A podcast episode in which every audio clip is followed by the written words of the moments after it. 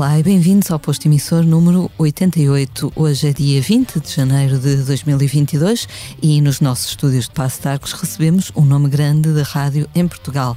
Nascido em Lisboa na aurora dos anos 70, começou por fazer jornalismo antes de enveredar por uma vertente mais criativa da comunicação. Também já passou pela televisão, mas é à rádio que regressa sempre com amor e muita dedicação. Diz quem o conhece que com ele não há impossíveis. Pedro Ribeiro, muito obrigada por estares aqui connosco. Meu Deus, com esta entrada, estava à espera de uma orquestra, uma coisa qualquer. Sim, senhor, obrigado.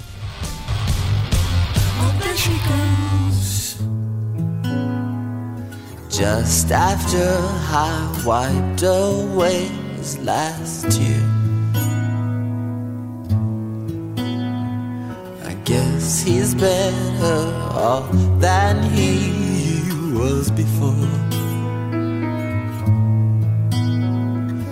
Whole lot better off than the fools he left here.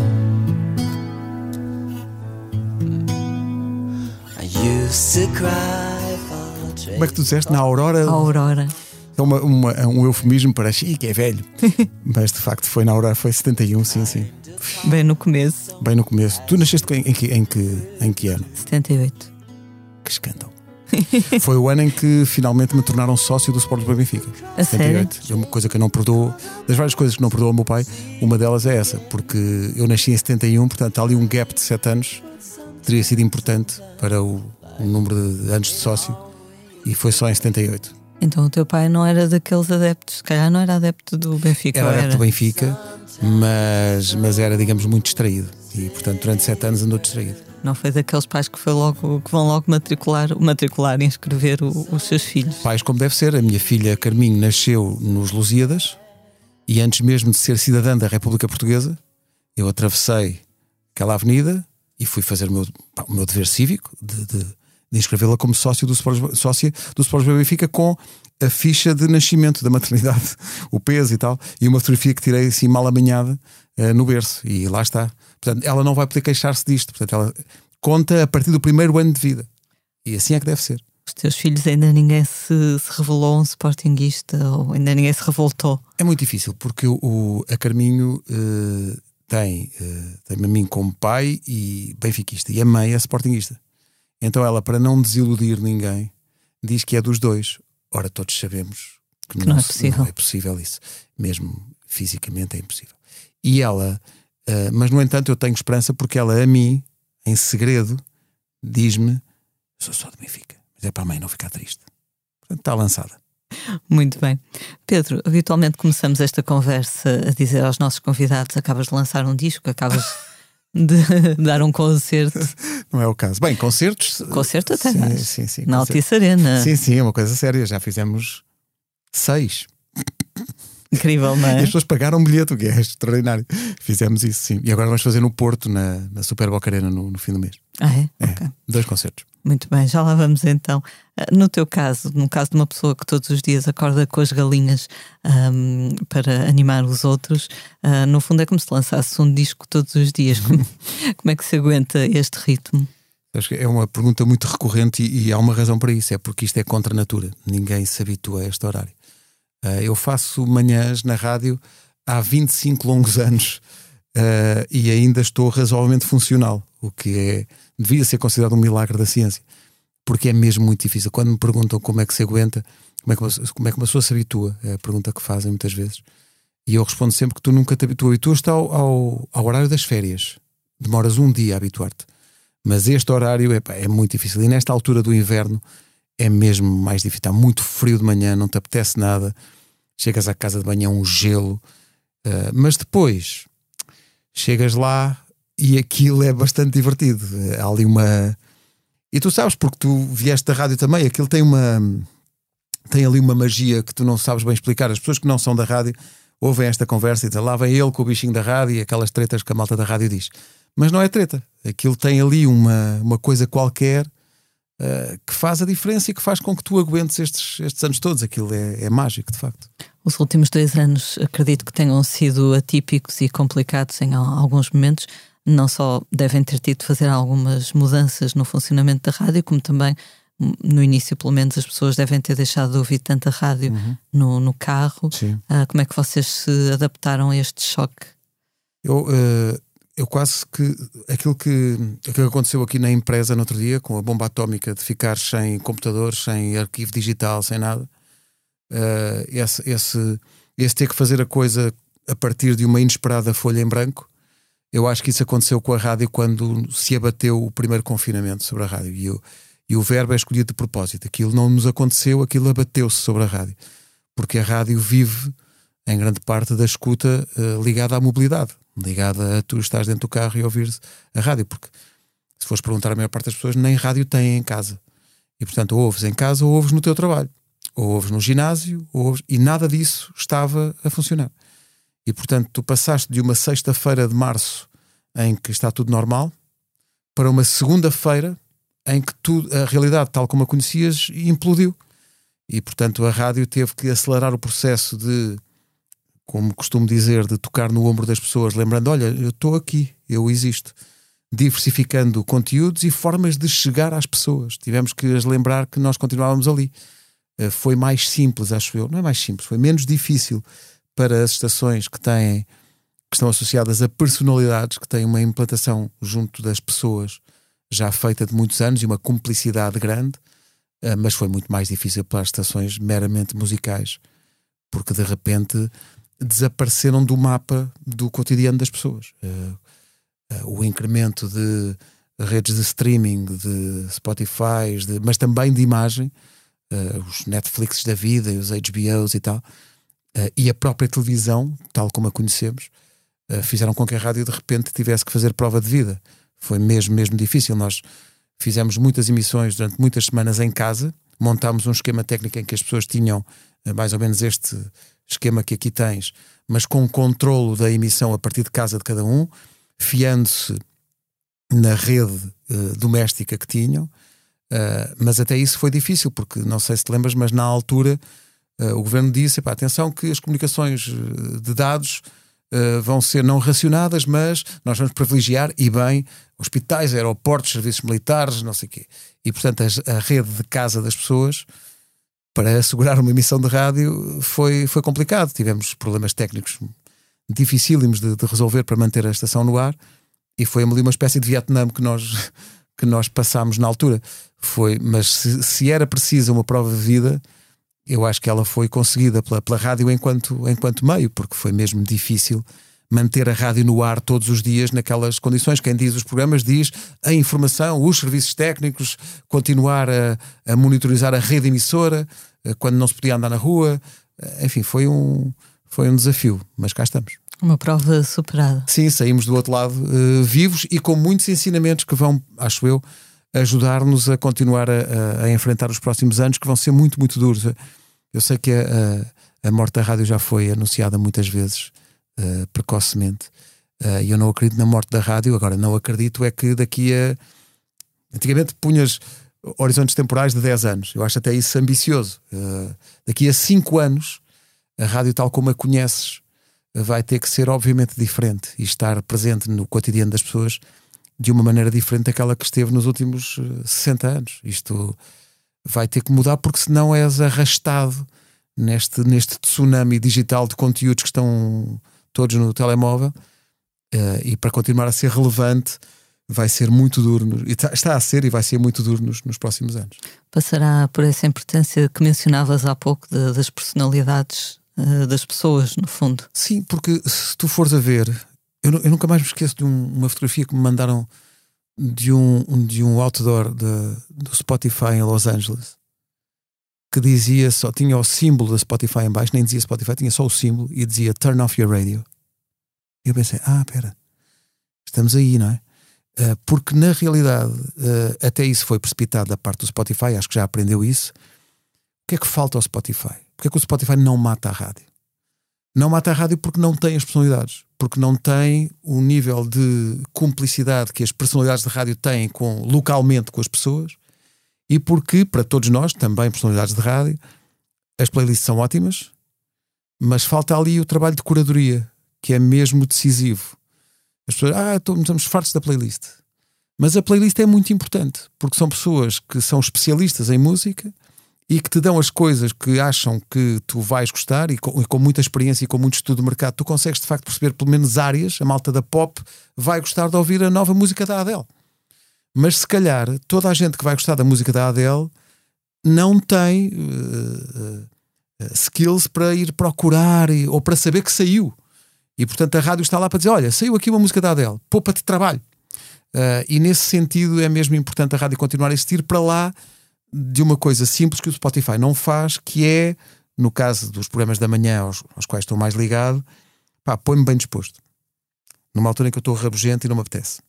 Faz-me rir ou mostra-me alguma coisa que eu não conheço, ou surpreende-me, ou às vezes também emociona-me com alguma coisa. E isso uma playlist não faz. Por muito boa que seja e por muitas canções que lá estejam, sendo eu um defensor acérrimo de que a, a música está carregada de emoção e pode-te emocionar. Mas não como um programa de rádio ou como personalidades da rádio conseguem fazê-lo. Em relação às playlists, eu sei que te, contas muito com, com a tua intuição na, na altura de, de, escolheres uma canção ou não Sim. para a playlist. Mas assim, para um leigo por alto, como é que se constrói a playlist de uma rádio como uma rádio comercial? Eu acho que uh, incluir uh, o conceito de intuição é absolutamente decisivo. Porque durante muito tempo as playlists foram olhadas com grande desdém e ódio por, por muita gente da música. Uh, mas uma playlist é feita por pessoas. e as pessoas que ouvem determinada estação de rádio tu consegues estudar um, um espectro de gosto uh, unificador dessas pessoas. Uh, e consoante uh, o grupo musical a que te diriges, tu podes ter uma estação absolutamente mainstream, como a rádio comercial, ou podes ter uma coisa mais localizada de nicho e trabalhar uma smooth, ou uma radar, ou uma amália, olhando para aquele nicho. No caso da comercial, é pop rock mainstream. Agora, isso é muito largo. E, e um dos primeiros trabalhos que nós fizemos foi: ok, nós temos uma malha de pop rock à qual vamos recorrer. É óbvio que um single novo dos Coldplay vai tocar aqui. Em princípio, sim, vai resultar. E a Adele e os Maroon 5 e o Bruno Mars.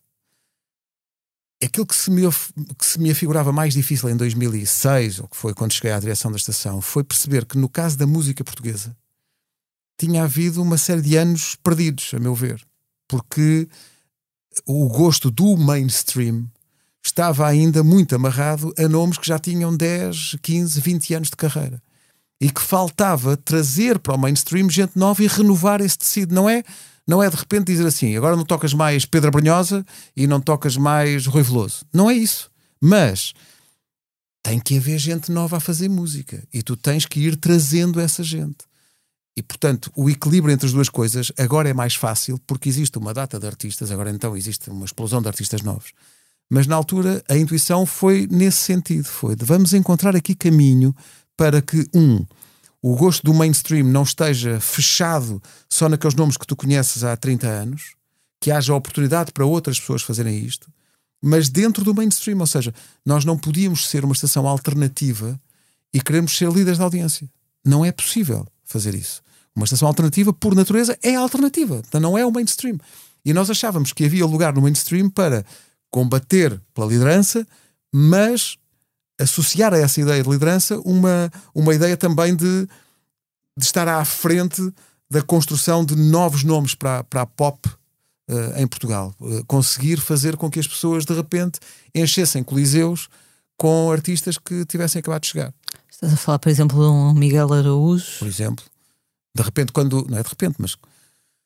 Quando o Miguel e, e os ambas fazem mais de 30 coliseus. Eu, o que é que foi aquilo? aquilo Acho que ele, nem eles perceberam. Até hoje é um, é um fenómeno absolutamente extraordinário que é. Pá, mas espera aí. Isto são dois músicos que fazem 30 e tal coliseus. Que são músicos portugueses que não têm 30 anos de carreira. E no caso do Zambujo, eu acho que um, é um bocado ser autoelogioso no sentido da rádio, mas eu acho que é justo reconhecer que a comercial teve um papel muito importante em trazer até de outras áreas menos óbvias nomes para a nossa playlist. Eu lembro quando começámos a passar, na altura, o flagrante uh, do, do, e a lambreta, estes gajos agora passam fado. ou, mais emblemático de todos, um disco que dizia, dizia logo ao que vinha, que foi o, o álbum Desfado, da Ana Moura. Ana Moura? Ela canta numa casa de fados e agora vai tocar. Quê? Vais tocar a namora? E, como disseram na altura, vais tocar a namora e a seguir os Maroon 5. Sim, sim. Sim. E estou convencido que vai dar. E essa ideia de abrir, ou tocar temas da Carminho e tocar Marisa e de, e de repente, pá, sim, uh, isto, isto cabe. Claro que ao lado tu tens que tocar os nomes da pop, mas também podes ir a outras franjas, como nós fomos na altura, sei lá, aos Expensive Soul. E não era óbvio na altura a ideia de que no mainstream só cabiam coisas antigas foi uma primeira ideia que foi preciso desfazer. E isso levou muito tempo, mas hoje em dia permite-nos que uma Bárbara Tinoco que chegou ontem tenha aos 23 anos coliseus escutados. Eu disse à Bárbara no outro dia, acho que escrevi isso e tudo. Só Bárbara, sabes quantos espetáculos no Coliseu esgotados com 23 anos de idade davam o Rui Veloso, o Estrovante, o Pedro Brunhosa, os chutes e pontapés. Nenhum. Nenhum. E não é porque eles não tivessem talento e não tivessem capacidade para isso, mas os tempos eram outros. Hoje em dia é possível uma miúda com um disco fazer um coliseu cheio. Ora, isso eu reclamo de facto para a comercial muito do, do muito do mérito de nós termos ajudado a fazer isso, porque o mais cómodo e mais seguro era importar fórmulas que vinham de fora e que estão estudadas em todo o mundo manter-te na defensiva, tocar só o que era seguro, mas isso também não dava tanto gozo. O que dá gozo é acertares. Eu estou aqui com esta conversa e tu dir-me-ás, e aqueles todos que falharam, pá, falhámos imensos.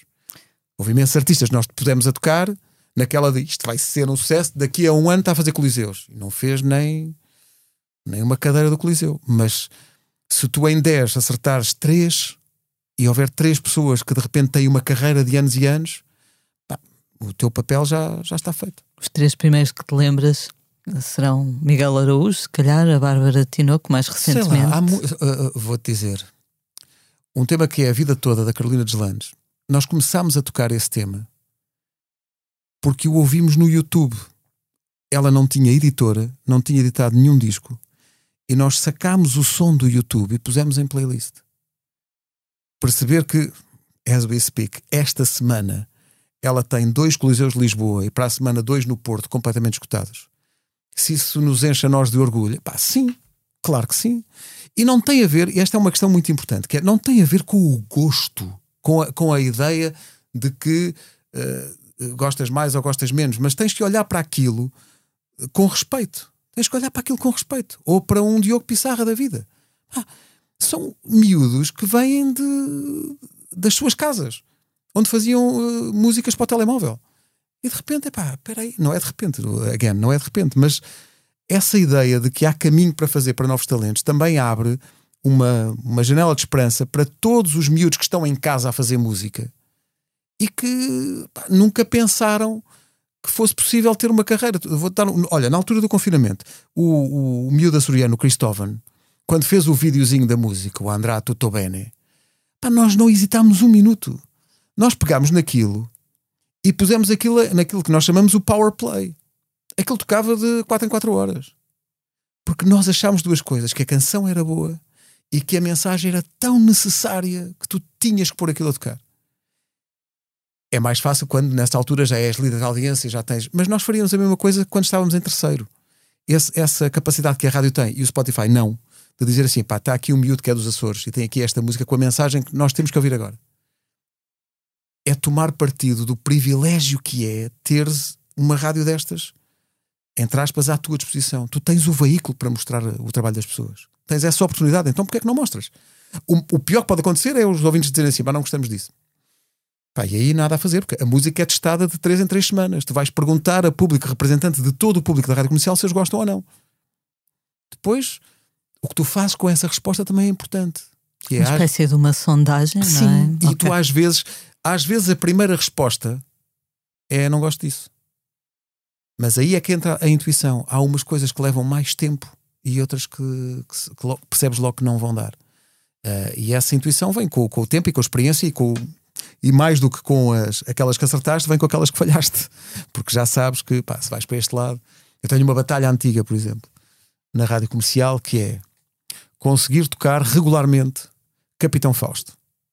Porque para mim, não me entra na cabeça que aquilo não chega ao mainstream. Não me entra.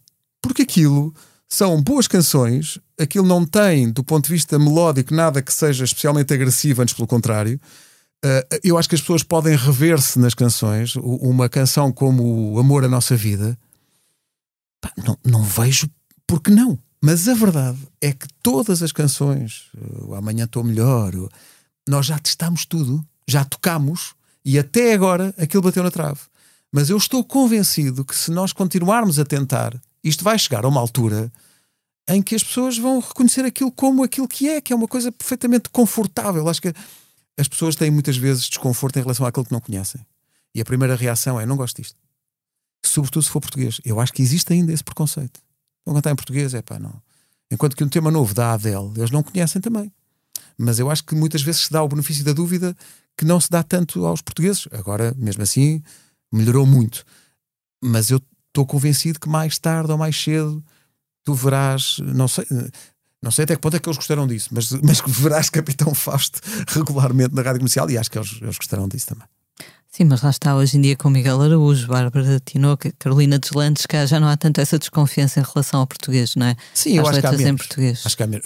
Havia uma regra. Acho que nos anos 90 isso era mais agressivo. Era muito. Eu lembro-me. Eu lembro-me que havia uma regra não escrita. Toda a gente dizia na rádio: não podes passar duas músicas portuguesas seguidas. Oh, Messa, porquê que não? Não estou a perceber. E, pá. e esse- essas ideias feitas, que depois que tu consegues com os anos desconstruir, são duas boas canções e as pessoas gostam, não vejo porquê. Ou a capacidade de tu pôres. eh, tens um formato. A estação tem um formato. E é assim que deve ser. É estudado para agradar ao máximo denominador comum, porque só assim consegues ser líder de audiências. Agora, tu crias com os anos uma relação de confiança com os teus ouvintes que te permite tirar um coelho da cartola e do nada estares uma hora seguida a passar Rui Veloso ou uma hora seguida a passar. Foi o dia dos chutes e pontapés no outro dia. Tivemos uma manhã inteira a tocar chutes e pontapés. E não, não, não tenho medo nenhum de epá, eles vão todos agora ali para a concorrência. Não vão nada. Não vão. Ou uma hora de conversa, não é? Por exemplo, Ou hora programa de, conversa. entrevista. Sim, ou f- dizer assim, agora vamos, vamos fazer. Eu sempre achei que a, a rádio, a forma primária da rádio, a- o, o núcleo daquilo que é a rádio, para mim, tal como eu entendo, é isto que nós estamos aqui a fazer. São pessoas a falar com pessoas. Se tu fores a ver, a essência da rádio é hoje a mesma que era há 60 anos. São pessoas a falar com pessoas. E, portanto, rádios musicais, com certeza que sim, mas, um, se eu não me rendi ao formato de falas 3 vezes por hora, 15 segundos, porque é que eu tenho que me render ao formato de a estação ser igual o 24 horas por dia? E eu achei que havia lugar para, se calhar, à noite, com mais tempo para as coisas respirarem de outra maneira, Uh, também com menos carga publicitária, eu conseguir ter ali um, um, um horário à noite em que a coisa respirasse de outra maneira e nós tivéssemos boas conversas. Uh, e de facto, isso revelou-se um êxito até em termos de audiência que superou até as minhas melhores expectativas, porque realmente foi um bocado aventureiro. E em que horário vais pôr isso? Às 8 da noite, à hora dos telejornais, à hora em que estão menos pessoas no carro, mas aquelas que estão no carro ou em casa ou no trabalho a ouvir rádio, se calhar estão mais disponíveis para ouvir uma conversa. E o, o, o Era o que Faltava trouxe algumas das melhores conversas da rádio portuguesa dos últimos anos. Houve conversas maravilhosas. E a ideia de que sim, há espaço e que a estação não perde personalidade, porque o grande perigo era que as pessoas que fossem à rádio comercial, em qualquer altura do, do, dia- do dia, não a reconhecessem. Que a estação fosse uma estação quando está a Ana, que fosse uma estação quando está eh, o Gonçalo, ou que fosse uma estação quando está eh, a Luísa. E não, a estação é a mesma e tem que ser reconhecida. Isto é a rádio comercial. Mas no Isto é a rádio comercial, eu achei que podia entrar sim uma hora de conversa. Sim, por que não? Acho que até prestigia a marca, prestigia o meio. Estes tipos são a rádio número 1 de Portugal e não se ficam pelo formato musical. E tanto é que depois houve mais gente que veio atrás. Ah, E eu acho que não vamos ficar por aqui porque eu acho que de facto boas conversas estão na, estão na parte da solução, não estão na parte do problema da rádio. Tem até muitos convidados fora da música, inclusivamente. Sim, claro, claro. E, e- e pessoas que em condições normais tu não ouvirias na rádio comercial se ela fosse uma estação só de música 24 horas por dia com um playlist igual. Sei lá, uh, cientistas, uh, filósofos, escritores, uh, cineastas. de repente, teres essas pessoas. Eu acho, eu acho sempre que não há nada que bata uma boa conversa na rádio. Não há nada que bata isso. Se tu ouvires uma boa conversa, é impossível que tu não fiques, que tu não queiras ouvir mais, que tu não, que não imitas uma opinião. Quanto mais não seja para discordar, dizer, pá, este gajo é uma besta, está a dizer isto. Mas crias ali uma relação. E, again, com, a, com o Spotify não crias, não crias isso. Mesmo que sejam. Porque é que eles abrem tanto uh, podcasts de rádios? Porque é a maneira que eles têm de ter conteúdo. Eles já tentaram ter um programa da manhã, mas era com inserts de voice automáticos e aquilo durou três semanas. Porque falta-te ali a alma, e essa alma a rádio tem e terá, acho eu. Em relação aos programas da manhã e à, à boa disposição, eu sei que vocês valorizam muito as mensagens que, que recebem uhum. e que durante a pandemia foram, foram muito animadoras. Uh, Lembras-te assim alguma que, que, te tenha marcado? Há muitas, há, há, há, muitas mensagens que chegam, chegaram muitas durante a pandemia e fora dela. Eu digo sempre à equipa, uh, já não me podem ouvir, mas eu estou sempre a dizer-lhes: isto que vocês fazem, que nós fazemos, isto é importante para as pessoas eh, porque muitas vezes uh, quem faz rádio, não é só rádio, aqui deve ser a mesma coisa, que é nós não temos bem um trabalho, né? E pá, tu vais a concertos e festivais e tal, é pá, cagando a vida, ainda te pagam para isso. Essa ideia, que é muito desrespeitosa para o trabalho que dá ter este trabalho, uh, é muito, ouve-se muitas vezes em relação à rádio. É pá, vocês estão lá na galhofa e tal. Mas de repente tu é, é, é, chegas a um ponto em que recebes feedback das pessoas que mostra que a galhofa é muito importante para a vida das pessoas. E na altura da pandemia, houve muita gente que ficou basicamente sozinha, sozinha, uh, meses a fio em casa. Para essas pessoas, aquilo que as rádios, as televisões fazem revelou-se ainda mais importante do que se calhar elas próprias imaginariam que podia ser. E portanto, quando recebes o feedback das pessoas, dizer, pá, eu, nós recebemos no outro dia uma, um mail de uma ouvinte que dizia: pá, eu soube que estava doente com um cancro uh, dois dias depois de ser declarado o confinamento. E portanto, eu só saía de casa para ir fazer tratamentos e voltei. Estive oito meses a fazer tratamentos. A minha vida durante esses oito meses foi casa, tratamento, casa. Quase não vi ninguém o meu sistema imunitário estava ultra debilitado, eu não podia ver ninguém, havia uma, uma pandemia, não havia vacina. E portanto, vocês foram a minha companhia. E foram vocês que me aguentaram. Quando tu tens um, um feedback desses, pensas, isto, as pessoas podem dizer que isto não é bem um trabalho. Mas isto tem importância na vida das pessoas. Isto mexe com as coisas mais profundas. Ou pessoas que estão a fazer luto e que a única altura em que conseguem rir ou pelo menos sorrir é ouvir a rádio.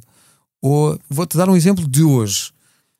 Hoje de manhã houve alguém, uma, uma, mensagem qualquer que falava numa figura que é o João Pestana. Eu, isso é uma coisa que, que, é muito remota na minha lembrança de infância. Eu nem sabia bem o que era o João Pestana. Sei que significa sono. E fomos à procura e passámos músicas, uma música que fala de João Pestana, e fizemos o update e passámos Vitinhos, o, a música dos patinhos para as pessoas irem dormir, e recordámos isso a torrente de mensagens de pessoas que se emocionaram com aquilo. Porque tu tiveste a capacidade de levar as pessoas para um sítio incrível, para onde elas não vão habitualmente, que é a infância. E só a rádio tem essa capacidade. De repente, durante 10 minutos, as pessoas que vão no carro ou nos transportes públicos, ouvi imensa gente a, a dizer: pá, eu dei comigo a chorar no comboio. Porque de repente, pá, estas músicas, o Vitinho, é a minha avó a contar-me uma história antes de eu dormir e a minha avó já cá não está. E, e essa essa maneira que a rádio tem de te levar uh, à tua memória afetiva é uma coisa raríssima e é uma coisa absolutamente pura. Não tem efeitos especiais, não há, uh, não há nada ali mascarado. São pessoas a falar com pessoas. E portanto, essa capacidade que a rádio tem de chegar ao sítio mais, mais íntimo teu é um privilégio tão grande que faz com que o trabalho que nós temos seja realmente importante. Porque eu, há duas palavras que eu associo à rádio sempre, que é intimidade e afeto. Que são palavras muito importantes na vida de todos nós. E a rádio consegue isso. A rádio consegue uh, criar intimidade como a televisão não consegue. A rádio, se, imagina, se tiverem. Nós vamos os três num carro e está a dar um programa qualquer. Aquilo é para nós os três, mas é para cada um de nós à sua maneira. Cada um de nós recebe a mensagem à sua maneira. E ela tem o impacto em nós ou não diferente. E só a rádio é que consegue. É uma coisa muito dirigida, muito individual. Nós falamos na rádio comercial para 1 milhão e 200 mil, mas é para um de cada vez. Por isso é que eu digo sempre: não vamos falar na rádio, na rádio comercial, não falamos de certeza para vocês. Porque a rádio não é para vocês. A rádio é para ti ou para si. É para uma pessoa. Tu estás a falar para uma pessoa de cada vez. Porque só o facto de dizer uh, então vocês como é que estão dilui, não é? Um dilui pouco. e coloca-te inadvertidamente numa posição de superioridade. Parece que estás num palanque, não é? Estás acima das pessoas, estás a dizer, é pessoal, como é que é? E não é, a rádio não é isso. A rádio é, não é um palanque à distância das pessoas, a rádio é chamar as pessoas e falar-lhes ao ouvido. É uma coisa íntima. A intimidade advém disso e de, de muita gente acordar com o despertador. E o despertador está na rádio. E, portanto, muita, muita, muita, muita gente, a primeira voz que ouve todos os dias não é da pessoa com quem dorme. Isso é um nível de intimidade que tu tens que estar à altura dela, tens que perceber que estás na vida das pessoas de uma maneira. Peraí, eu acordo esta pessoa. A primeira voz que ela ouve, ou sou eu, ou é o Vasco, ou é a Vera, ou é o Nuno, ou nos outros programas todos da rádio de manhã. Isso é uma coisa. Ou a rádio que está a dar numa sala de partos. Caramba, não é? Ou, como também já aconteceu, a rádio que está a dar quando estão a, a cremar alguém.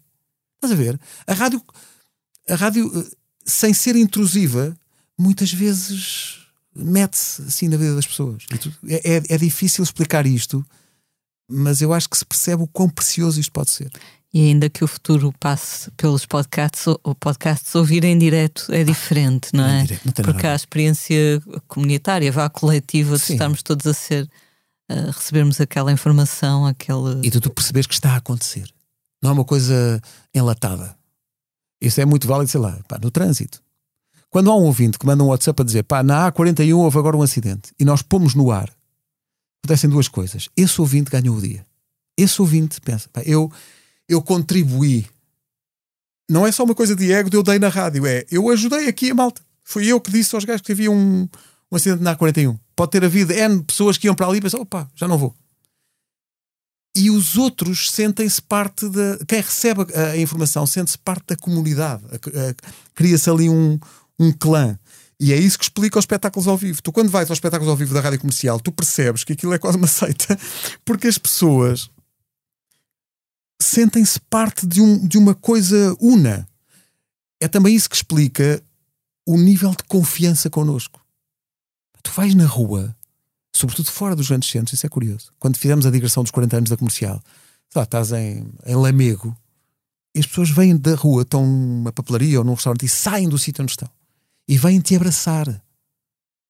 E não te perguntam, não há, não há a distância da vedeta, estás a ver? Não é como na televisão. Não há a distância da estrela. É, então pá, estás bom, pá. É pá, anda cá, tenho aqui umas bolas de Berlim, muito, eu sei que tu gostas. Porque eles conhecem-nos. E só, muitas vezes, só depois é que eles dizem, pá, desculpa lá, a gente de facto, eu nunca falei consigo, pá, não. não. Pá, mas é que eu sinto que eu conheço há muitos anos.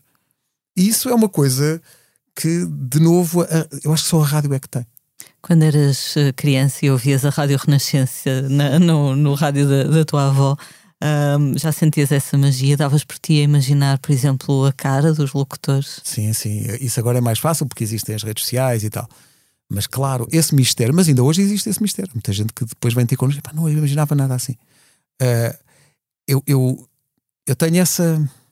Não é uma mágoa, mas é, um, é só a observação daquilo que me rodeia os meus filhos mais velhos, que têm 18 e 21 anos, uh, eu e a mãe vivemos na rádio. Eles não ligam nenhuma à rádio. Melhor, eles não ligavam nenhuma à rádio até terem a idade que têm hoje.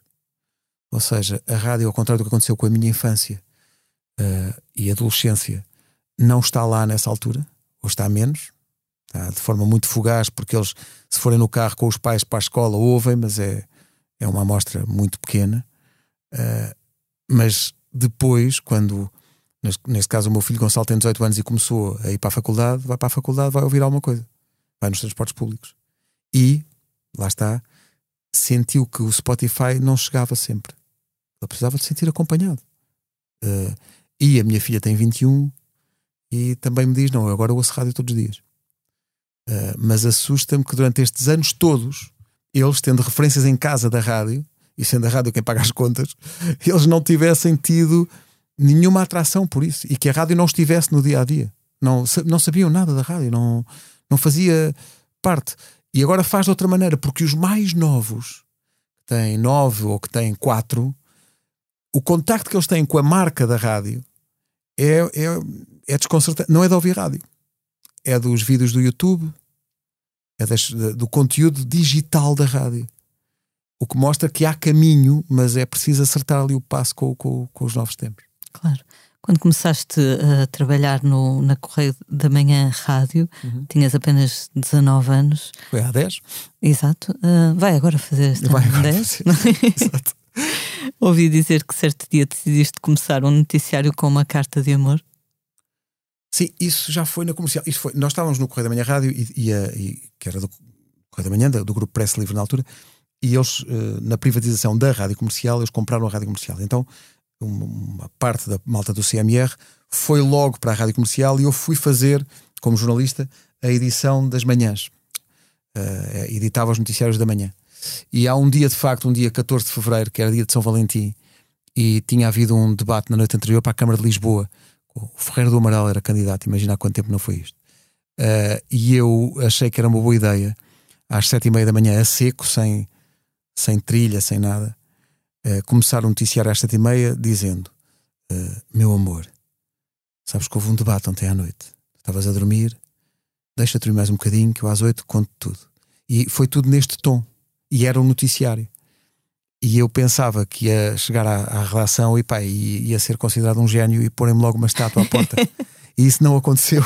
Na realidade, aquilo dividiu-se. A malta mais nova disse: é pá, muita gira, é pá, o Ribeiro, muito bem. Mas a malta mais velha da redação, os jornalistas mais antigos, estavam absolutamente horrorizados. Pensaste, isto é o fim da civilização. Como é possível? Falta de seriedade. E eu senti que não era o jornalismo que estava mal, eu se calhar é que queria fazer outras coisas e queria chegar às pessoas de outra maneira. E foi, isso foi pedra de toque para dizer: pá, eu quero sair da informação e quero fazer programas, eu quero ir para a antena apresentar músicas, que era, aliás, o meu sonho de criança não era, não era jornalismo, eu queria apresentar músicas na rádio ou fazer relatos de futebol. E felizmente pude fazer os dois. Sempre tiveste essa veia mais criativa. Sim, uh, e, e, uma, uma, uma descontração que nem sempre era, por um lado, entendida, nem, e reconheço isso, admissível no registro de informação diária, porque, porque é informação, tem que haver ali uma certa uh, credibilidade, mesmo que tu de vez em quando possas, e eu acho que isso já acontece em, em vários sítios. Uh, o Rodrigues Carvalho faz isso muito bem, ele de repente consegue dar um tom, se calhar um bocadinho mais sério, mas também consegue de repente sair um bocadinho e rir-se. Uh, e, e, ter um, uma coisa mais descontraída, porque eu acho que há lugar para tudo. Uh, mas eu achei que para aquilo que eu queria fazer e para as ideias que tinha, que tinha que ser fora do, do jornalismo. Foi na CMR que conheceste o Nuno Marco? Foi. Qual foi a tua primeira impressão dele?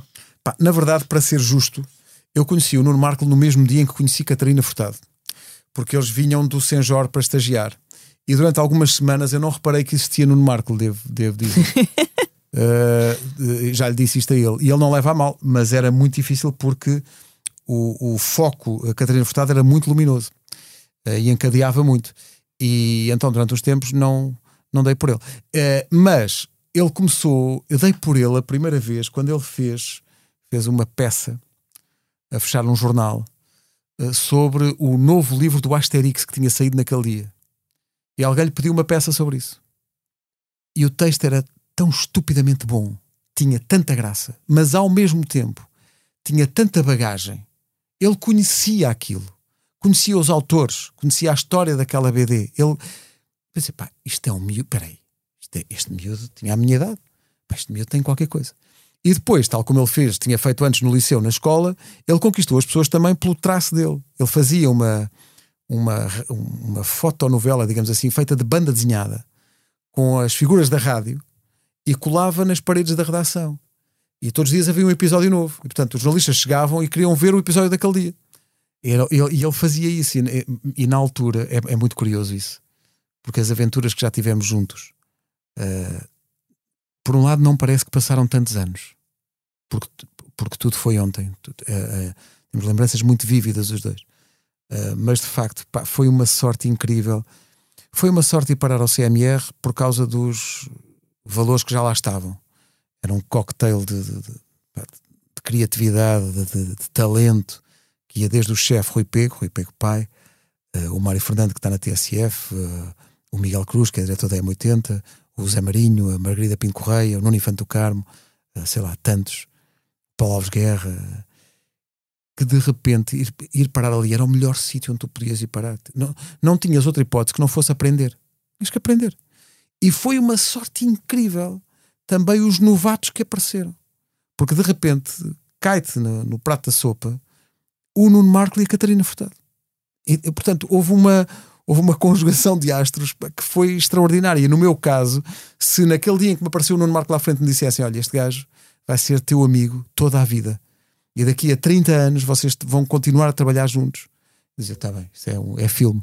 Mas na verdade é. E ele acaba de inventar mais uma rubrica que nós vamos estrear em fevereiro. Eu penso, pá, pô, este gajo ao fim destes anos todos tem a frescura intelectual para ter esta ideia, que é uma ideia maravilhosa, e inventar uma coisa nova. Muito boa. Pá, isso é, eu disse-lhe, como é que tu, aos 50 anos, tens essa frescura? Como é que, como é que te ocorre uma ideia tão boa, pá, tão, tão espetacular como esta. E eu tenho muita, muita esperança que aquilo vai, vai correr bem. Ao mesmo tempo, também é uma pessoa que eu admiro isso nele, uh, tem sempre a capacidade de se encantar, de se deslumbrar com um disco, ou um filme, ou um programa. Sim, não, não, não é não aquela pessoa. Cínico. Sim, não, não ficou não, cínico, é isso. Não, é, e tem, e é, um, e é um entusiasmo muito infantil, no, no sentido de se manifestar com um brilho que normalmente nós não associamos a quem já tem anos e anos disto. Mas ele é do género de chegar, ai, epá, tu ouviste isto? Sei lá. Chega lá e diz: é epá, descobri aqui uma canção que ainda não conhecia. Uh, como é que chamam os gajos? Uh, os gajos do Constantinopla. Istanbul, not Constantinopla. Como é que... They Might Be Giants. Pá, descobri uma música dos They Might Be Giants que eu não conhecia. Depois vais ver e a maneira como ele fala daquilo é uma coisa. Ou como chega lá outro dia e diz: Vocês já viram Macbeth? O quê? O Macbeth. Já viu o Macbeth? Não, não, não, não, não. Há um Macbeth na Apple TV com o Denzel Washington que é incrível. E com aquela do Fargo. Pá, vejam que aquilo é incrível. Essa capacidade que ele tem de. Mas ao mesmo tempo, foi ele que me mostrou, por exemplo, o Luca do, da Disney. Me disse, pá, uma coisa na Disney, pá, que é mágico, tu vais chorar com aquilo. Essa capacidade que ele tem de, de se emocionar com as coisas e de contagiar os outros com as coisas que o emocionam é uma coisa muito rara e muito extraordinária. Vocês, quando chegam lá de manhã, Uh, sei que a ideia é proporcionar um bom ambiente, uma boa disposição, mas vocês não estão sempre bem dispostos para isso. Claro, claro, que não, claro que não. Quando se chega lá de manhã, não, não, aquilo é cedo para nós também. Nós não vivemos noutro fuso horário, aquilo é, é duro. Há uma vantagem de fazer programa com uma equipa, é que uns puxam pelos outros, e isso é verdade. E depois há um mecanismo, há uma técnica que tu adquires com os anos que é, pode estar muito mal, mas quando ligas o microfone, aquilo sai. Agora, quando se faz programa durante tantos anos, com, estas, com as mesmas pessoas, as pessoas não imaginam as condições em que muitas manhãs já foram feitas. Não imaginam. Com, nas nossas vidas pessoais, com, com separações, com mortes, com doenças de pessoas que nos eram próximas, com chatices mesmo. Uh, e, e, as pessoas não imaginam que, mesmo nessas manhãs, uh, se Deus quiser, ninguém notou. Uh, mas isso cria ali um laço entre nós que faz com que aquilo seja quase uma, é uma trincheira que ali está. Estamos ali na, na guerra.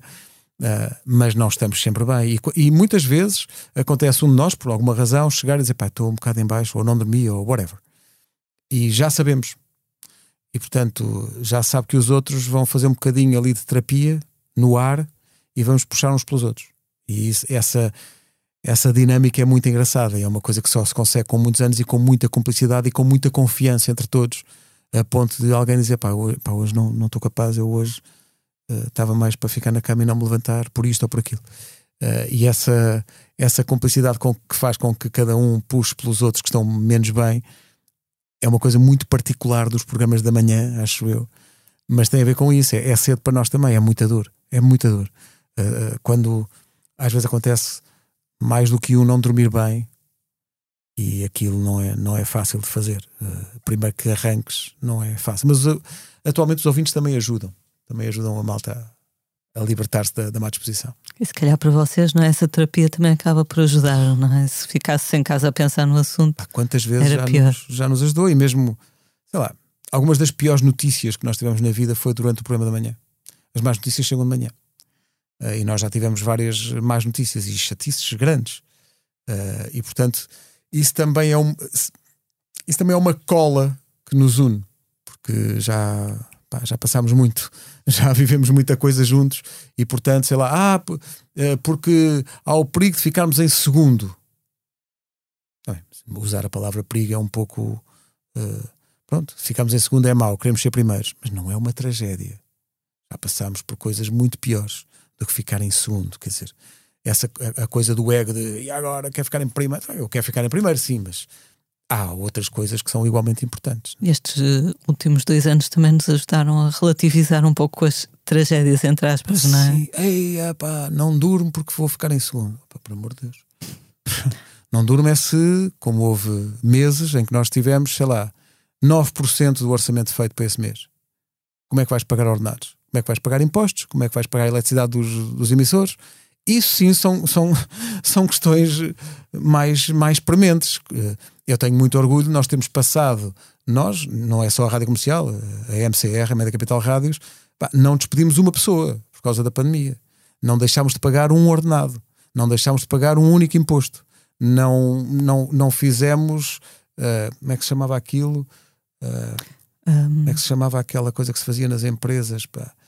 Não é downsizing. Não era downsizing. É layoff. layoff. Layoff. Nós não fizemos layoff. Nós mantivemos tudo a funcionar, sabe Deus como demos o litro para aquilo continuar a funcionar e termos. Pá, isso, no final de, desta travessia do deserto, chegar do outro lado vivo e com esse percurso, ah, podes ter a certeza que é mais importante que as audiências. Felizmente juntámos as duas, que foi fazer as duas coisas, eh, se, continuando líderes, mas assegurando que aquilo ia funcionar e que as pessoas não iam perder o, o posto de trabalho. Ah, isso é houve coisas más da pandemia, mas também houve coisas boas. E a, e a capacidade que a empresa teve de ser forte a esse ponto pá, é uma coisa que, de que nos orgulhamos muito. No fundo, toda a gente foi descobrir um pouco forças onde não sabia que as tinha, não é? A é. nível individual, coletivo. Sim, é, malta, nós precisamos de todos, mais do que nunca. Nós temos que dar o litro agora porque não é a liderança, é a sobrevivência do meio. E portanto vamos embora. Portanto, vamos inventar coisas novas, vamos estar juntos, vamos remar todos para o mesmo lado e isso foi uma grande, uma grande lição para todos, que é nós temos essa capacidade de nos reinventarmos, temos essa resistência e temos essa coragem, essa valentia todos juntos. Isso puxou, puxou muito por nós, claro. Esta semana, ou há poucos dias, uh, respondeste às declarações do Fernando Tordo aqui no posto emissor. Sim. Sim. Eu ouvi, eu ouvi. um... Eu não li só o post dele, eu, eu dei-me ao trabalho de ir ouvir, porque muitas vezes uma coisa tirada do contexto ou mas aquilo não tinha grande contexto que salvasse a coisa. Eu fiquei muito chocado porque, porque tenho um respeito e uma admiração imensa pelo Fernando Tordo. É um extraordinário compositor e é alguém a quem a música portuguesa deve imenso. Mas quem, em jovem, escreveu ironicamente uma, ou cantou ironicamente numa canção uh, e dizia ao inteligente que acabaram as canções, pois não cola com uh, aquelas afirmações. E eu, ele já se retratou delas e, portanto, para mim o, o, o caso está está arrumado, mas é preciso defender todos os músicos portugueses. É preciso defender uh, quem faz música, não só quem faz música, mas toda a indústria. Essa sim, completamente decepada uh, com, com, com o confinamento e com, e com a pandemia. Porque de repente estamos há dois anos e tal, a cultura está a levar nas orelhas, eh, é a primeira a sofrer e a última a quem é aliviado o garrote. E portanto, tudo o que seja para, para concorrer contra neste caso os músicos, é mau. E se forem os próprios músicos a, a, a trazerem para cima da mesa um espírito que eu acho que não, não é o correto, que não constrói nada, isso revolta-me. E pessoas com a experiência, a idade, o percurso, o talento, o mérito do Fernando Tordo têm uma responsabilidade ainda maior. E portanto achei que aquilo, mas momentos infelizes todos temos, eu também tive alguns na vida e portanto está tudo bem. No ano passado criticaste a decisão do Ministério da Cultura de aumentar as cotas da, da música portuguesa uh, nas rádios. Um, disseste que isso podia ser um primeiro passo para controlarem as notícias, por exemplo. Ainda acreditas nisso? Acredito que uh, é, o valor mais importante da democracia é a liberdade. é o valor mais importante da democracia, é a liberdade.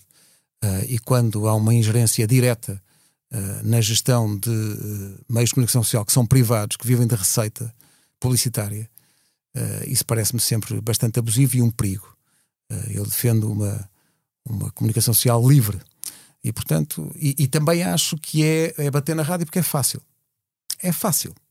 Porque se entrares neste edifício e disseres ali no primeiro andar, malta, a partir do próximo mês eu quero que 40% do conteúdo seja uh, só feito por portugueses. Vais ter um problema. Se disseres às salas de cinema, malta, programação das salas de cinema, a partir do próximo mês, 40% são filmes portugueses. Uh, e aplicares isto a tudo, mas, mas é fácil bater na rádio. Ainda por cima, estou à vontade porque a rádio comercial já ultrapassava a cota antes dela estar em, em vigor. Cota essa que foi aumentada o ano passado, era temporário enquanto durasse a pandemia. Exato. É como as escolas temporárias que 30 anos depois ainda funcionam em pavilhões. Uh, eu, eu não estou. Uh, e, foi fácil depois. Este tipo está contra a música portuguesa. Pô, o que a comercial já fez pela música portuguesa, sem ser obrigada por lei a fazê-lo, isso é que tem valor. Agora, eu não acho que prestigie os próprios músicos portugueses que a música deles passe, porque o único critério que existe para ela passar é isto foi feito cá. Isso diminui, a meu ver, o talento, que deve ser o principal. E, portanto, me insurgi na altura contra essa imposição, mas, enfim, vale o que vale. Também as rádios não foram sequer ouvidas no processo, portanto, uh, ouvimos, calámos e cumprimos e está tudo bem. Há pouco, há pouco já, já um bocadito falavas da, da questão de que antigamente diziam ui, não se pode passar duas canções portuguesas uh, de seguida. Uh, agora falaste do cinema, sabemos que o cinema português também não, não tem grandes números em termos de, de espectadores. Mas já esteve pior mesmo assim. Exato. pior. Achas que, que os portugueses não têm, por exemplo, a, mesma autoestima que, que uns espanhóis uh, no que respeita à sua música, à sua arte? porque não, não, não sei, não, não creio que seja exatamente a mesma não relação. Não sei, mas acho que também nós somos mais abertos ao mundo do que os espanhóis. Uh, eu percebo a tentação de comparar com as cotas de produção de cultura e exposição dessa cultura própria, a espanhola, a francesa e por aí fora. Mas é que nós somos muito mais abertos ao exterior. Uh, põe um espanhol a falar inglês. Hum, Uh, e isso tem a ver com a nossa capacidade, e isso é uma coisa também inata dos portugueses. Os portugueses chegam a um país qualquer e dois dias depois estão a arranhar a língua local. Acham eles, achamos nós. Uh, falamos pessimamente, mas tentamos adaptar-nos. Somos, somos, não temos nada aquela coisa de ficar só na nossa, na nossa bolha. Temos, somos abertos. Uh, e isso faz com que também sejamos abertos a, a receber mais coisas. Não é por acaso também que nós temos os festivais de música que temos em Portugal. É porque nós temos, de facto, a capacidade de receber o que vem de fora, eh, de ouvidos atentos e dar valor. Eh, e acho que agora temos mais a capacidade também de dar valor ao que é nosso. Acho mesmo. Acho que há mais portugueses a gostar de música portuguesa, há mais portugueses a gostar de cinema português, há mais portugueses a gostar de teatro, há mais portugueses a respeitar quem faz epá, comédia, há, há, mais portugueses a respeitarem mais escritores da nova vaga portugueses. Tu vais à Feira do Livro e, é, os novos autores têm filas para, para autógrafos. Isso é uma. Eu não acho é que isso deva ser ligado à ideia de rejeitar ou existir algum tipo de preconceito com alguma coisa que vem de fora. A arte é universal. A arte não tem nacionalidade nesse sentido. A arte é universal. Se nós queremos e ficamos todos contentes que uma Marisa, uma Carminho, uma Ana Moura esgotem o Carnegie Hall, Pá, então temos que ter abertura também para receber o que vem de fora e não ter essa coisa de temos que defender o que é nosso. Claro, mas, mas temos que defender a cultura. Mas não, é só o que, é nosso. Não temos que atacar os é? outros. É, Faz-me lembrar certos, eh, certas propostas políticas. Os nossos imigrantes são os valentes lá fora, são... mas não queremos cá imigrantes. Isso não faz sentido. Nós temos que ser abertos, temos que ter uma abertura de espírito para receber o que vem de fora também, não sermos tão sectários, acho eu. Por falar noutros países, sei que gostas muito do, do Brasil e do Rio de Janeiro em particular. Já conseguiste voltar lá agora? Não, ainda não. Estou aqui, estou aqui, estou ressacado do, do Brasil. Gosto muito do Brasil, gosto muito de música brasileira, por exemplo. Uh, essa foi outra, começar a tocar Seu Jorge uh, e de repente era possível. Claro que era possível. Eu gosto muito do Brasil, gosto muito de música brasileira. O Brasil é um, é um país encantador e assustador. Eh, tem tanto de encantador como de muitas vezes assustador. Mas tem uma, sobretudo o Rio, tem uma, uma energia no ar uh, que é extraordinário, uh, sobretudo para visitar, para, para, para viver, tenho as minhas dúvidas, mas para visitar é um sítio é um sítio ótimo. Vou à Bahia também algumas vezes e gosto, gosto mesmo muito. Tanto que quando criámos as rádios digitais da comercial, fiz questão de criar uma que é uma rádio só com música brasileira e que vai de, de Roberto Carlos até J Quest e, e de Elis Regina e Tom Jobim, mas também uma coisa que eu adorava, que era uma banda que era a Blitz, tem o nome, de, que era pá, incrível, e que abriu o primeiro Rock in Rio no Rio de Janeiro e que é extraordinário, do Ivan de Mesquita, uh, e portanto poder tocar os vários pontos da, da música brasileira, porque também há esse, há esse fenómeno que é no Brasil a música pop cada vez tem menos espaço nesta altura nas rádios, porque é só o funk e, a, e aquelas cenas. E ter uma estação em Portugal que toca música pop brasileira, achei que era, que era interessante. E os números são giros, nomeadamente da escuta no Brasil. Isso é muito giro.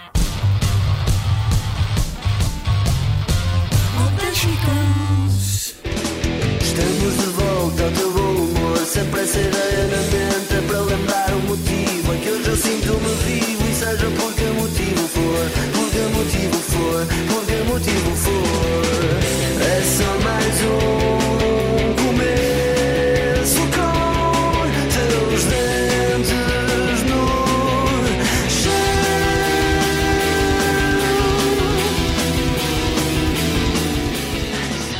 Vamos agora falar dos temas da semana nos últimos Ah, dias. temas da semana. Análise, vamos a isto.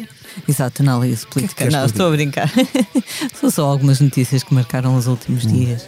Nos últimos dias ficamos a saber que os Pluto, a banda que o Manuel Cruz e o Peixe formaram depois dos Ornatos Violeta, vão dar um concerto no Porto. É já no próximo dia 29 que os Pluto voltam então aos palcos para tocarem temas do seu primeiro e único disco, Bom Dia, que foi lançado em 2004. Parecendo que não. Já há Foi em algum 2004? Meu Deus, penso que foi ontem. tempo. Tive a mesma reação. 2004. 18 aninhos. Ou seja, uma pessoa que tenha nascido nesse ano já vota. Ah, pois é. Isso é muito inquietante. Não é ela votar, é ter, é ter passado esse tempo todo. Isso É Exatamente. muito inquietante. É pá, o regresso dos ornatos. Tu viste o, o regresso dos ornatos? Tu viste? Algumas vezes. É pá, que maravilha. Que maravilha. A ideia do regresso dos Pluto surgiu de Luís Salgado, que é o dono do bar Maus Hábitos, no Porto. ah, o mítico. Sim, sim. Ele vai celebrar o seu aniversário, como é habitual, com uma série de concertos. Além dos Pluto, tocarão na sala da rua Passos Manuel, Samuel Lúria, 10 mil russos e muitos mais. Blitz, o guitarrista Peixe, que por estes dias apresenta o segundo disco de Miramar, o seu projeto com Frankie Chaves, afirmou que os Pluto deverão tocar as canções de Bom Dia e também alguns temas novos. Esta semana ficou também marcada pela morte de Armando Gama, um músico e cantor conhecido sobretudo por esta balada que te dou, que lhe valeu a vitória no Festival da Canção. Eurovisão, no Coliseu do Porto. Exatamente. Muito embora, atenção, Armando Gama, todo o respeito, memória e tal, mas um Badá devia ter ganho. Atenção, nesse ano, um Badá de Jorge Fernando era justo que tivesse ganho. Estiveste lá no, no, no Coliseu nessa Epá, altura. Não, era miúdo. Tinhas também. 12 calma, anos. Calma, Tinhas 12 tinha anos. 12 anos. Mas lembro-me bem disso. É um Badá. Pá, caramba, devia ter ganho. Não tinha noção que era do mesmo ano, da Sim, era mesma do mesmo ano. edição. E uma vez numa Michórdia, o Ricardo Aruz Pereira fez o movimento Um Badá Forever e disse de manhã para as pessoas, foi um terror, e disse de manhã, pá, vamos repor esta, esta justiça que lhe é devida ao Jorge Fernando e, vamos, e pediu às pessoas para ligarem para a recepção da RTP nesse dia a dizer que estavam a ligar em nome do movimento Um Badá Forever para repor de facto a justiça desse festival. E ligaram-nos da RTP a dizer: parem, epá, parem com isso, porque os telefones estão entupidos com as pessoas a ligarem para cá a falar do Festival da Canção de há 30 anos, por amor de Deus. Epá, foi muito giro isso. Muito Força da rádio. Sem dúvida. Armando Gama tinha 67 anos, foi vítima de cancro. Nascido em Luanda, foi em Angola, começou a tocar vários instrumentos. Em 74 mudou-se para Portugal, onde formou a banda de rock progressivo Tantra e também o duo Sarabanda. Nos anos 80 trabalhou com Hermano José, Doce, muitos mais. No seu trabalho destaca-se também a parceria com a ex-mulher Valentina Torres. A morte de Armando Gama foi lamentada por músicos como Samuel Lúria, também por Nuno Marco, que elogiou a sua enorme generosidade e disponibilidade, nomeadamente deverás saber por ter cedido o, a balada eh, a um espetáculo do, do Nuno Marco. Sim, foi, foi incrível. Eh, e é uma coisa que, que nos fica da, da Quando o, o festival, durante muito tempo, teve muita, muito, muita importância na vida das pessoas. Depois eclipsou-se e depois com o Salvador Sobral voltou a ter essa importância. E o Armando Gama vem dessa herança em que o Festival da Canção era discutido como assunto quente do- dos dias. Eu lembro-me da polémica à volta desse linda, linda, esta balada que te dou. Eu gostava dessa canção.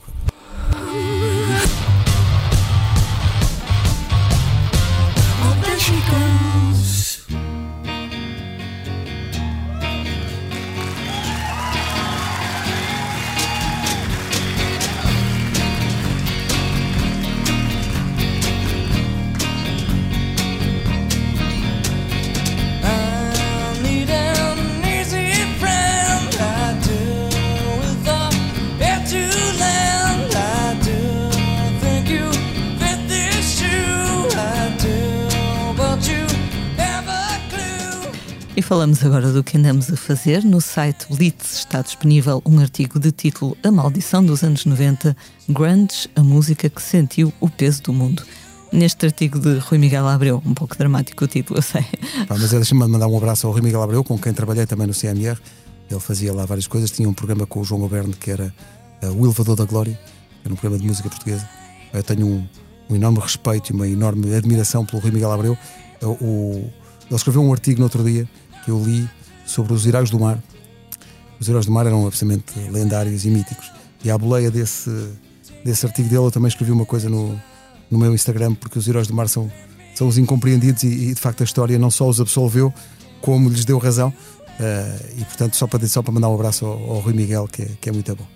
Esse artigo também, também foi bastante lido Sim, no, no sim, nosso sim, site. Estava, portanto, partia daquelas canções, não é? É. Cada uma simbolizava uma faceta. E eu- a coragem de fazer, de se apresentarem no início dos anos 80 daquela maneira, a plástica daquilo tudo, a, a malandrice, a, a, o- a provocação, mas, e vamos sempre parar aí, podes ter isso tudo, mas se não tiveres as canções, não vais a lado nenhum. E estavam lá as canções, canções incríveis, e, e os Heróis do Mar, um dos grandes mitos dos Heróis do Mar é a reunião dos Heróis do Mar, que já não vai acontecer. Uh, uh, mas durante muito tempo acho que o que alimentou o mito foi eles não se reunirem. Eles nunca voltaram a reunir-se. Uh, e hoje, se fores ouvir as canções, pá, o maxi single do Amor é a canção pop perfeita. É uma canção inacreditável. É atual hoje. Portanto, sou mesmo muito, muito fã e esse artigo despertou-me para, para voltar a ouvi-los outra vez. Bem diferente é este artigo do Grunge, bem mais, mais negro, mais sombrio. A parte dos casos dos Soundgarden, Alice in Chains É. e naturalmente dos Nirvana. Eu vi os Nirvana em Cascais, tenho essa medalha. Olha, sim, sim, sim. Isso é mesmo um uma grande trunfo. nuvem no pavilhão. De- uma nuvem. Estava uma nuvem, estava um cheiro esquisito. Algum incêndio por perto, com é possível, é certeza. um incenso, talvez. Nós, eh, no- quando tínhamos a, a revista em papel, tínhamos uma, uma rubrica em que uma, era uma espécie de um questionário breve e, e uma das perguntas era sempre que concerto tu não viste e gostavas de ter Ah, visto. sim. Em 90% das respostas eram os Nirvana em Cascais. Bem, houve alguns. Nessa altura dos anos 90, em que o, estádio, o antigo estádio de Alvalade tinha. tivemos uma. Nós tivemos concertos. To- eh, Quase não vieram, sei lá, não vieram os Queen.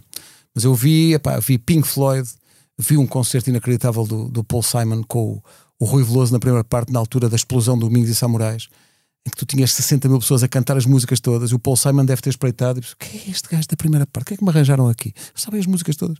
Eh, mas lá está, concertos que não vi. Não vi o David Bowie, gostava de ter visto. Não vi Michael Jackson, gostava de ter visto o Michael Jackson. E eu outros que vi e preferi não ter visto, sei lá, eh, Prince em Alvalade. Meu Deus, fiquei tão desiludido. Era, e sou ultra fã, mas aquilo foi. Tu não sabes, mas Ixi. nós começamos o, o programa com uma música do Prince, porque eu vi, Eu adoro Prince, adoro. vi que tu mas eras depois do fã. Pavilhão Atlântico, à altura do Pavilhão Atlântico, vi um concerto do Prince. Para já, um som naquele pavilhão como eu nunca voltei a ouvir. Que sonsaço. E aí reconciliei-me, porque no, no, no estado de Alvalade aquilo foi New Power Generation durante duas horas e depois um concerto fraquinho do, do Prince. Mas Qual a ele- música? Uh, Sometimes It Snows in April. Bem escolhido o disco Parade, eh, do, inspirado no Under the Cherry Moon, não é? Era isso. Mas em Alvalade ele esteve pouco tempo em palco, foi É, por isso teve que mais tempo a quiseram. jogar basquete na, debaixo da bancada do que teve no- a cantar, por amor de Deus. Já lá está. Olha, é verdade. em junho de 94, a Rolling Stone visitava a zona pobre onde Kurt Cobain cresceu, escrevendo que foi ali que Kurt Cobain foi maltratado e assim aprendeu a odiar a vida. Sempre aquela mensagem positiva exato, do grunge. mensagem positiva do grunge. Tens alguma banda favorita do grunge ou não te diz muito? Epá, não, não, não fui absolutamente militante, mas de todas, aquela que mais me diz são os Pearl Jam. Mais do que até, desculpem, mais do que Nirvana ou Alice in Chains ou whatever, Stone Temple Pilots. E esse, pá, não, eu é Pearl Jam.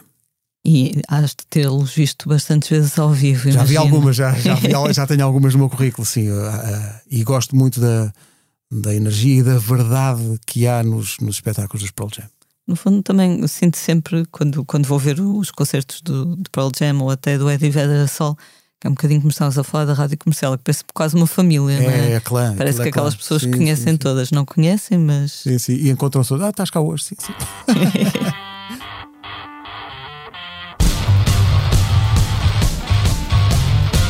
Oh, she.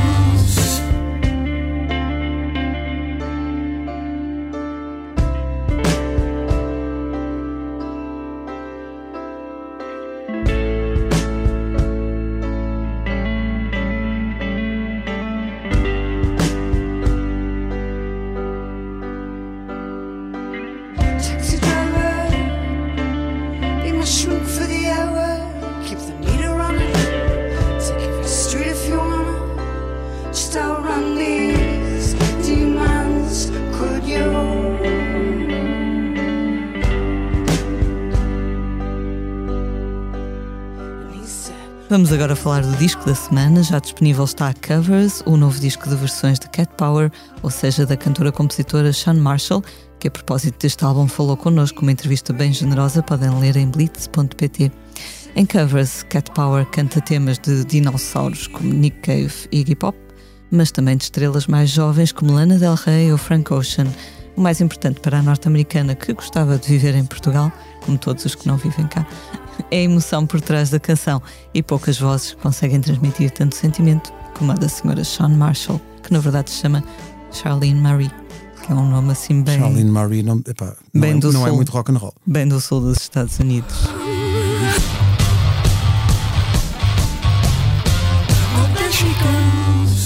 Eu quero remar, eu quero remar, mas já desististe. De tanto chorar, de tanto chorar, até o teu sorriso ficou triste. E eu não sou de largar, não sou de largar, mas já não te prendo. Não queres ficar, e eu aceno e finjo que entendo. Adeus, amor. Quanto aos concertos dos próximos dias, esta quinta-feira, 20 de janeiro, Carolina Deslandes dá o primeiro de vários espetáculos no Coliseu. Hoje e amanhã toca no Coliseu de Lisboa, no sábado e domingo estará no Coliseu do Porto. Bárbara Bandeira e Bárbara Tinoco são convidadas em todas as noites. Quem também vai passar uma pequena temporada no Coliseu de Lisboa são António Zambujo, Luísa Sobral, Miguel Araújo e César Mourão. De 26 a 30 de janeiro, os quatro amigos vão voltar ao improviso e ao humor no espetáculo Desconcerto. Com o apoio da Rádio Comercial. Que belo product placement aqui. A 27 de janeiro, os Clube Macumba, banda de Totrips e João Doce, tocam no Centro Cultural de Belém, em Lisboa. Atenção que, em alguns dos concertos, é necessário apresentar teste negativo, além do certificado digital. Recomendamos que consultem as condições antes de saírem de casa. Pedro, tu já tens conseguido voltar a ver concertos ou os teus horários não se coadunam com essas liberdades? Ai- Ainda não vi concertos. Eu quero ver se vou ver a Carolina no, no Coliseu este fim de semana, mas ainda não tive essa experiência. Tive, tive quando, num- no primeiro regresso, quando o Deixem o Primo em Paz fez o concerto no Campo Pequeno, eu fui, até achei que devia ir, era, um- era um- uma declaração. Ah, mas ainda não- desde então ainda não voltei, não voltei aos concertos. Tenho que voltar. Tenho mesmo saudades de concertos e de festivais. Tenho mesmo vontade de ir. Vi que reagiste ao, ao desconcerto também, já viste com certeza. N- estás- Nunca vi o desconcerto. Não? O César está-me sempre a dar na cabeça que nunca vi, mas tenho que ir ver desta vez. É o único espetáculo de improviso, ou sem ser de improviso, que conta no palco com uma impressora a trabalhar. E eu acho que isso é, é um, isso é um plus. É uma mais-valia.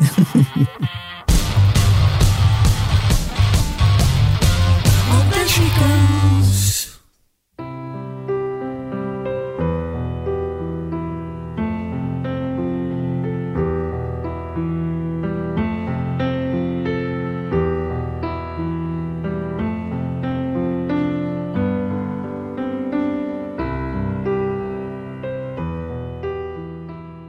Chegamos assim ao final de mais um posto emissor. Muito obrigada, Pedro. Muito obrigado.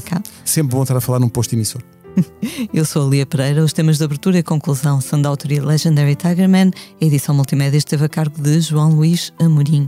Como é hábito, vamos finalizar com uma curta leitura do nosso convidado. Ah, Pedro, o que nos trouxeste? é uma frase que eu gosto. É em estrangeiro, mas vou tentar dizê-la. Porque era uma. Estava na abertura de uma rubrica que eu tive com o Marco nos anos 90 que se chamava Comercial Internet. E nós dizíamos todos os dias um site por onde andávamos. Repara como a internet era pequena. A internet era preto e branco Era nessa preto e altura. branco, não é? era- e os modems eram a carvão, era, um- era terrível.